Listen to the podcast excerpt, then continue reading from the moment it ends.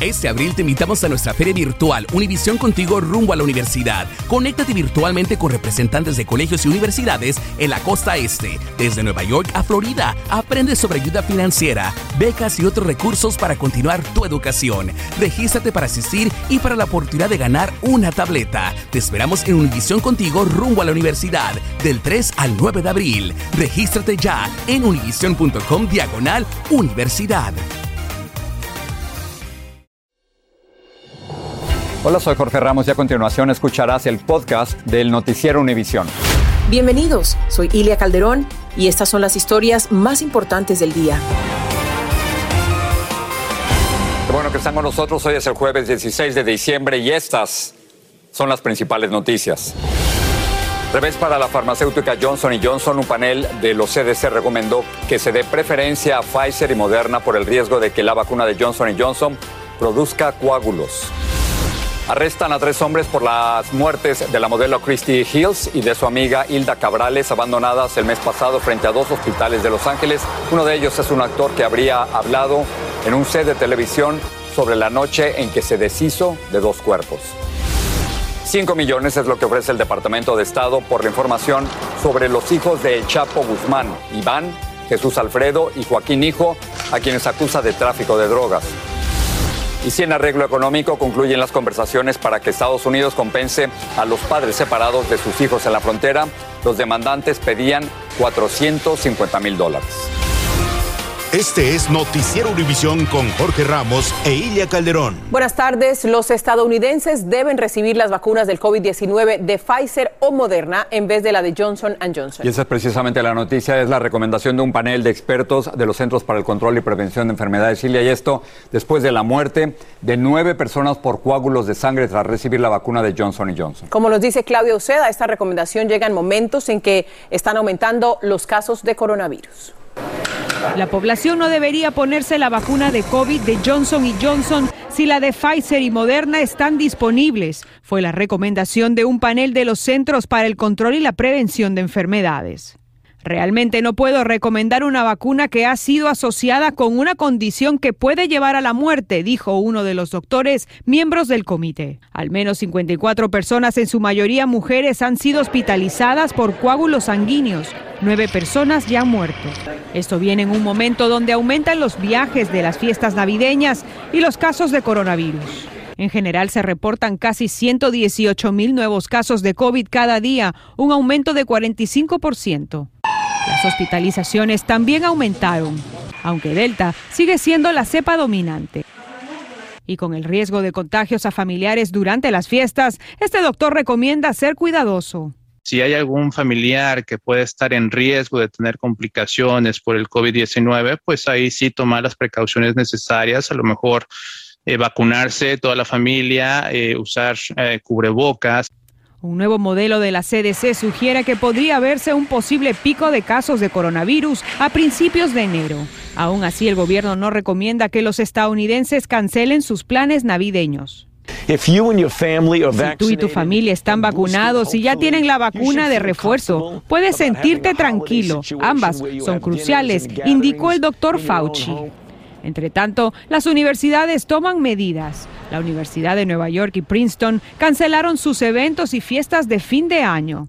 Y aquí en la Universidad de Georgetown también están tomando precaución. Los exámenes ya no son presenciales, sino virtuales. Lo que alivia a este estudiante. Estar en un aula de clases muy aglomerados, varios estudiantes, puede ocasionar brotes. En Washington, Claudio Seda, Univision. Y seguimos hablando del coronavirus. El Pentágono divulgó las cifras de sus vacunados después de haber ordenado que fuera obligatorio. En el ejército casi el 98% ha recibido al menos una dosis. La Fuerza Aérea se encuentra en el 97.5% y la Infantería de Marina en el 95%. La Administración de Alimentos y Medicamentos está flexibilizando algunas restricciones sobre los lugares en que las mujeres pueden obtener píldoras abortivas, incluso el requisito de que el medicamento sea recogido en persona. Por lo tanto, ahora este tipo de píldoras podría recibirse por correo. Vamos a cambiar de tema. La policía de Los Ángeles dijo que arrestó a tres hombres por las muertes de la modelo Christy Giles y la arquitecta mexicana Hilda Cabrales. Ambas mujeres fueron dejadas moribundas frente a dos distintos hospitales de Los Ángeles por unos enmascarados. Uno de los hombres fue arrestado en un set de televisión. Jaime García tiene lo último. En este vecindario al oeste de Los Ángeles se realizó el arresto de tres sospechosos involucrados en la muerte de la joven modelo, Christy Gills y la arquitecta mexicana Marcela Cabrales Arzola el pasado mes de noviembre. FBI y nuestra división metropolitana pudieron arrestar a los tres sospechosos ayer. El padre de la arquitecta mexicana Marcela Cabrales, quien reside en Monterrey, México, mantuvo su exigencia de justicia. Yo creo que la justicia va a llegar cuando estas personas sean declaradas culpables y les dicten sentencia y que sea una sentencia ejemplar. Los arrestados identificados como blancos no hispanos son David Pierce de 37 años, acusado de homicidio involuntario, a quien se le fijó una fianza de un millón de dólares. Los otros dos son Michael Lambach de 47 y Brand Osborne de 42 años, que son considerados cómplices de homicidio involuntario, por lo que se les fijó una fianza de 100 mil dólares a cada uno. Homicidio involuntario significa que la persona que causó la muerte de un ser humano no tuvo el intento de asesinar a esa persona. Aún esa persona puede recibir un castigo de hasta cuatro años en la prisión. Y para los cómplices, ellos pueden recibir un castigo de hasta tres años en la prisión. Todo indica que las jóvenes conocieron a los sospechosos la noche del viernes 12 de noviembre y después de acudir al departamento de los ahora arrestados, sus cuerpos fueron dejados al día siguiente a las afueras de dos hospitales de Los Ángeles, aparentemente víctimas de una sobredosis de drogas. Una falleció al llegar y la otra ah, víctima murió este, el 26 de noviembre. La policía sospecha que además de las dos jóvenes, pueden haber más víctimas de estos tres arrestados. Que por favor nos llamen a nuestros investigadores para poder cargar esos ah, tipos de crímenes en la investigación. Jaime, ¿cuándo se les van a presentar las acusaciones de manera formal? Ilias espera que mañana la policía entregue los resultados de las investigaciones en este caso al procurador del condado de Los Ángeles para que considere cuáles serán las acusaciones formales que presentará ante la corte en contra de estos tres sospechosos. Jorge. Jaime, muchísimas gracias. Vamos ahora al accidente aéreo en República Dominicana. Ya se inició una investigación sobre el accidente aéreo que le costó la vida a nueve personas, entre ellos el productor musical puertorriqueño José Ángel Hernández, mejor conocido como Flow La Movie. Toda su familia y tres tripulantes. El avión se precipitó tras un intento de aterrizaje de emergencia. Indira Navarro está ya con los detalles. Aquí lo que se está haciendo es la identificación de los cadáveres y se le va a entregar posteriormente a los familiares. Forenses avanzan en el estudio de los cuerpos para complementar la investigación del accidente aéreo. Mientras con profundo dolor, familiares de las nueve víctimas aún no asimilan la tragedia. Su sueño yo fui que lo hice de todo. Hice mi sacrificio porque siempre me gustó. Tenía, tenía muchas horas La tripulación y los pasajeros del vuelo privado 3555 murieron al estrellarse durante un aterrizaje de emergencia por fallas técnicas. Una tragedia, eh, son las cosas eh, que, que se le escapan a uno. En el avión viajaba el productor puertorriqueño de música urbana conocido como Flow La Movie junto a su esposa y cuatro hijos. Mira toda la ganga que buscan para no darme explicación, para poderte hacer un daño con la autoridad dominicana que no hacen la ley, no cumplen la ley, ellos hacen su propia ley. En la misma aeronave, horas antes, se había transportado el reconocido DJ dominicano Adonis y este jueves también viajarían en él la artista Nati Natacha y Rafi Pina, quienes al igual que otros famosos lamentaron el suceso. Me tomó por sorpresa, exagerado, exagerado, de, una familia, un luchador, una persona que, que, que yo admiraba. El piloto de nacionalidad venezolana era un veterano de la aviación que más vuelos humanitarios realizó durante la pandemia, por lo que muchos se preguntan qué pudo haber ocurrido en el avión para que se precipitara. Familiares de Flow La Movie viajaron a República Dominicana para colaborar en la identificación de los cadáveres con pruebas de ADN, debido a que los cuerpos están sumamente calcinados. En Santo Domingo, República Dominicana, Indira Navarro, Univisión. Al menos cinco personas murieron cuando un sistema de poderosas tormentas generó vientos huracanados y posibles tornados en Nebraska, Iowa y Minnesota. Más de 190 mil hogares quedaron sin electricidad en Michigan, Wisconsin, Iowa y Kansas y el Servicio Meteorológico Nacional informó que las tormentas se están desplazando hacia Canadá con fuertes vientos, nieve y condiciones muy peligrosas. Ahora bien, si tiene planeado comprar una casa o un auto, no espere más. Los economistas dicen que dentro de unos meses le resultaría muchísimo más caro. Y es que la Reserva Federal planea aumentar las tasas de intereses no una vez, sino varias veces el próximo año. Y eso implica que el dinero prestado costará mucho más. Lourdes del Río habló con expertos.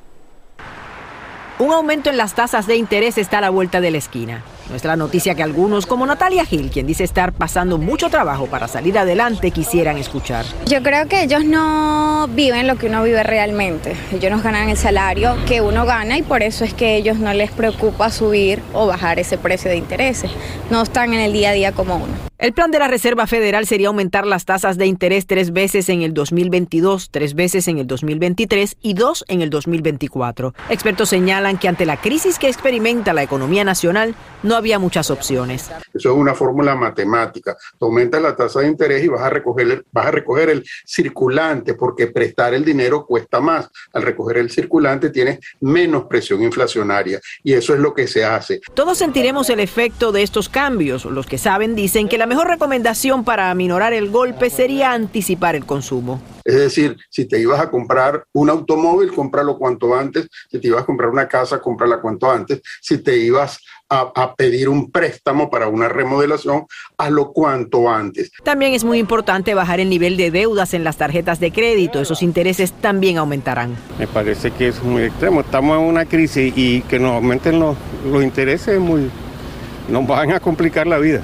Se supone que es la forma de ayudar con la inflación. Eso es lo que dicen, pero en realidad los efectos los lo pagamos nosotros. Aún no se sabe de cuánto será la subida. Algunos economistas aseguran que los primeros cambios en términos de aumentos deberían reflejarse en marzo del próximo año, pero hay otros que consideran que por el mal estado de la economía no debería ocurrir nada hasta el verano. Miami, Florida, Lourdes del Río, Univisión. Al regresar les contaremos que la parlamentaria nuevamente rechazó el plan C de inmigración. Estados Unidos ofreció una recompensa para que los cuatro hijos de Joaquín El Chapo Guzmán sean entregados a la justicia. Con desesperación, la madre del joven chofer hispano sentenciado a 110 años de prisión pide clemencia ante una condena excesiva. Y un socavón en Ecuador provoca graves daños y cientos de evacuados ante el peligro de más derrumbes. Este abril te invitamos a nuestra feria virtual Univisión Contigo rumbo a la universidad. Conéctate virtualmente con representantes de colegios y universidades en la costa este, desde Nueva York a Florida. Aprende sobre ayuda financiera, becas y otros recursos para continuar tu educación. Regístrate para asistir y para la oportunidad de ganar una tableta. Te esperamos en Univisión Contigo rumbo a la universidad del 3 al 9 de abril. Regístrate ya en univision.com diagonal universidad. Estás escuchando el podcast del noticiero Univisión. Hay malas noticias, fracasó el plan C. Nuevamente la parlamentaria del Senado, Elizabeth McDonough, rechazó el plan de inmigración. Pasamos a la capital de la nación con Pablo Gato para detalles de este nuevo revés para los planes de los demócratas y que afecta a más de 7 millones de personas. Pablo.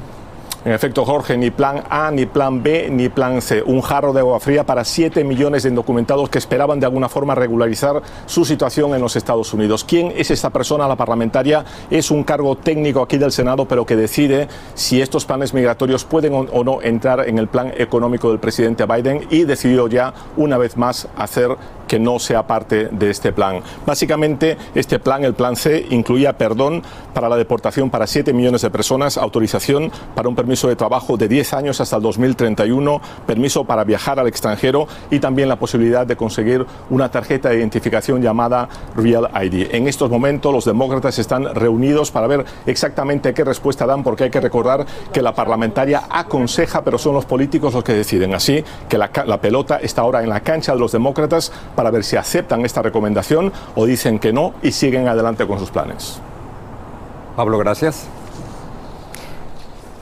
Y seguimos hablando del tema de inmigración. Según datos de la Oficina de Aduanas y Protección Fronteriza de los Estados Unidos, las detenciones de migrantes aumentaron el mes pasado por primera vez desde julio. Las aprehensiones a familias migrantes, adultos solos y menores que viajaban sin sus padres se incrementaron en un 5%, alcanzando a casi 174 mil detenciones. Aproximadamente la mitad de ellos fueron expulsados a sus países de origen o a México. Cambiamos de tema. Más de un millón y medio de personas firmaron una petición en Internet para que el gobernador de Colorado conmute la sentencia contra el conductor de un camión, esto tras un mortal accidente ocurrido en el 2019. Un juez sentenció al chofer cubano Rogel Aguilera a nada menos que 110 años de cárcel. Vilma Tarazona nos explica por qué tantos años y también tiene reacciones. Es lo mismo que siente usted como Oslaida Mederos no acepta la sentencia de 110 años en prisión que un juez de Colorado le impuso a su hijo Rogel Aguilera Mederos por haber ocasionado este accidente en el que murieron calcinadas cuatro personas. Estoy muy adolorida, he llorado muchísimo, casi no tengo voz. El conductor de origen cubano, Rogel Aguilera, dijo que perdió el control de la rastra que manejaba porque le fallaron los frenos.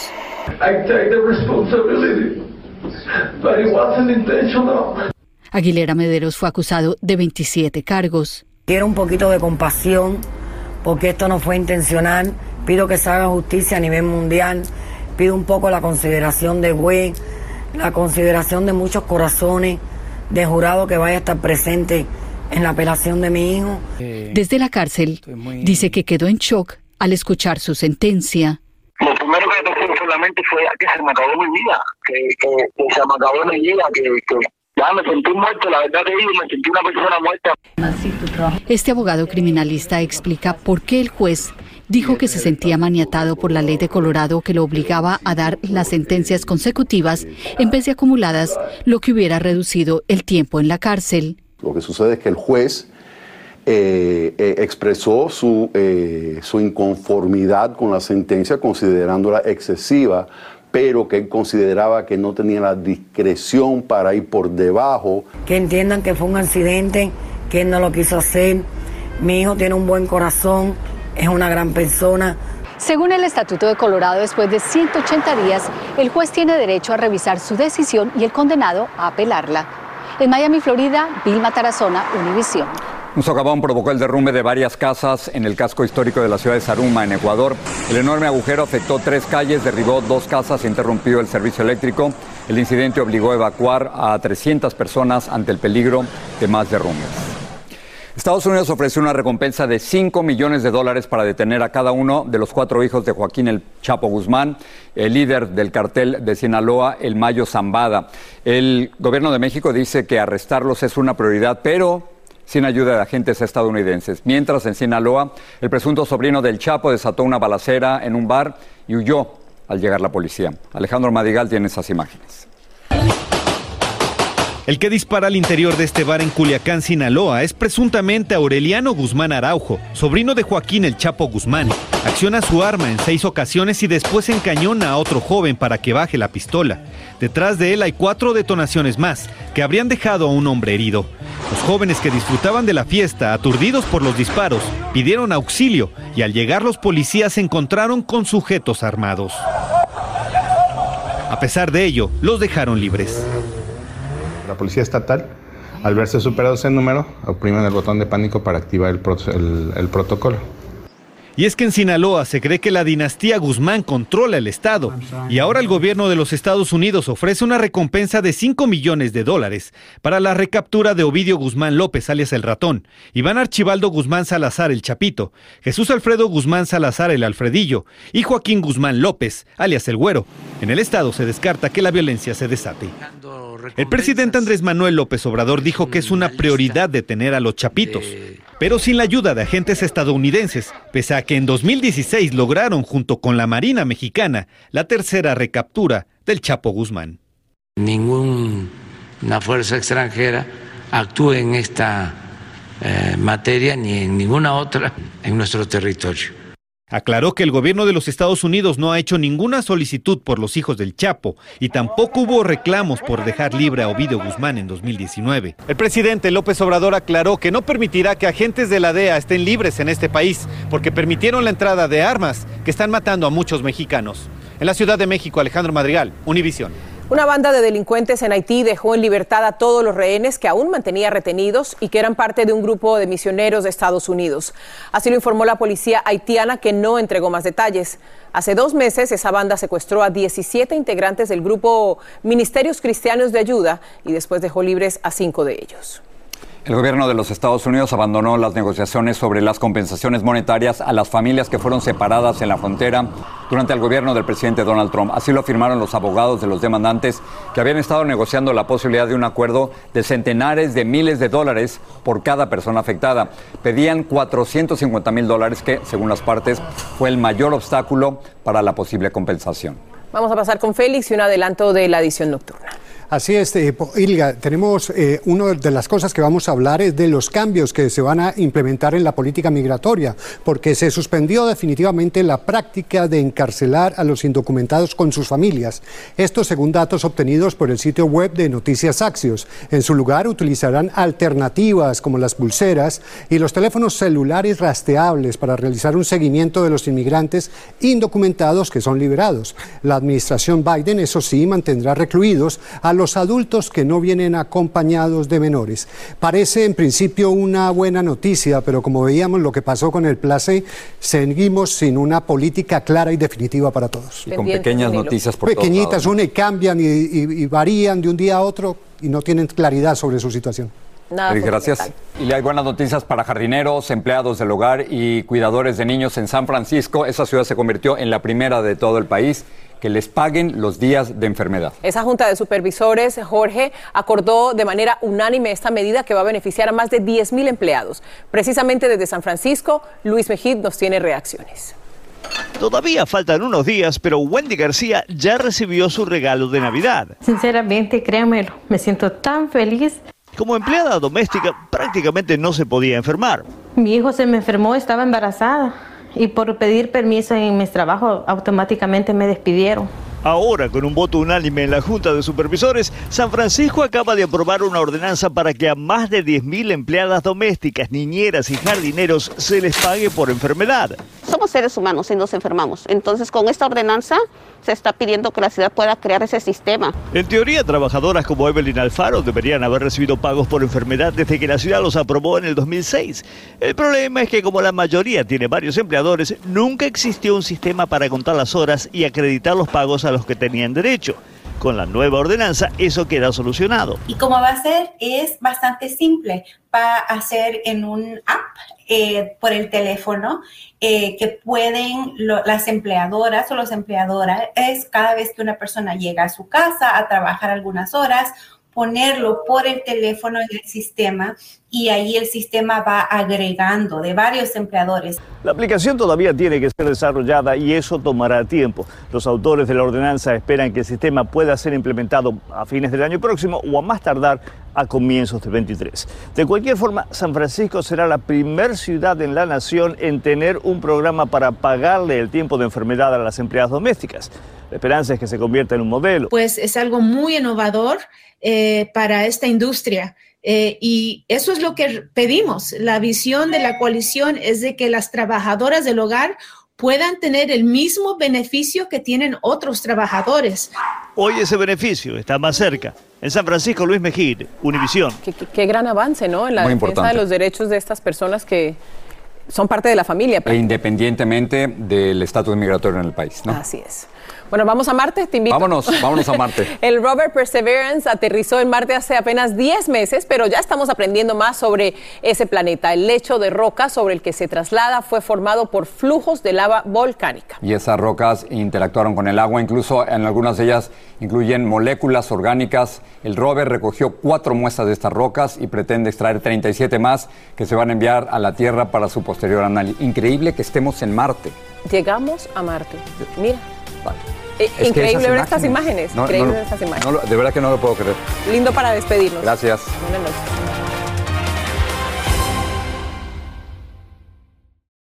Este abril te invitamos a nuestra feria virtual Univisión Contigo rumbo a la universidad. Conéctate virtualmente con representantes de colegios y universidades en la costa este, desde Nueva York a Florida. Aprende sobre ayuda financiera, becas y otros recursos para continuar tu educación. Regístrate para asistir y para la oportunidad de ganar una tableta. Te esperamos en Univisión Contigo rumbo a la universidad del 3 al 9 de abril. Regístrate ya en univision.com diagonal universidad.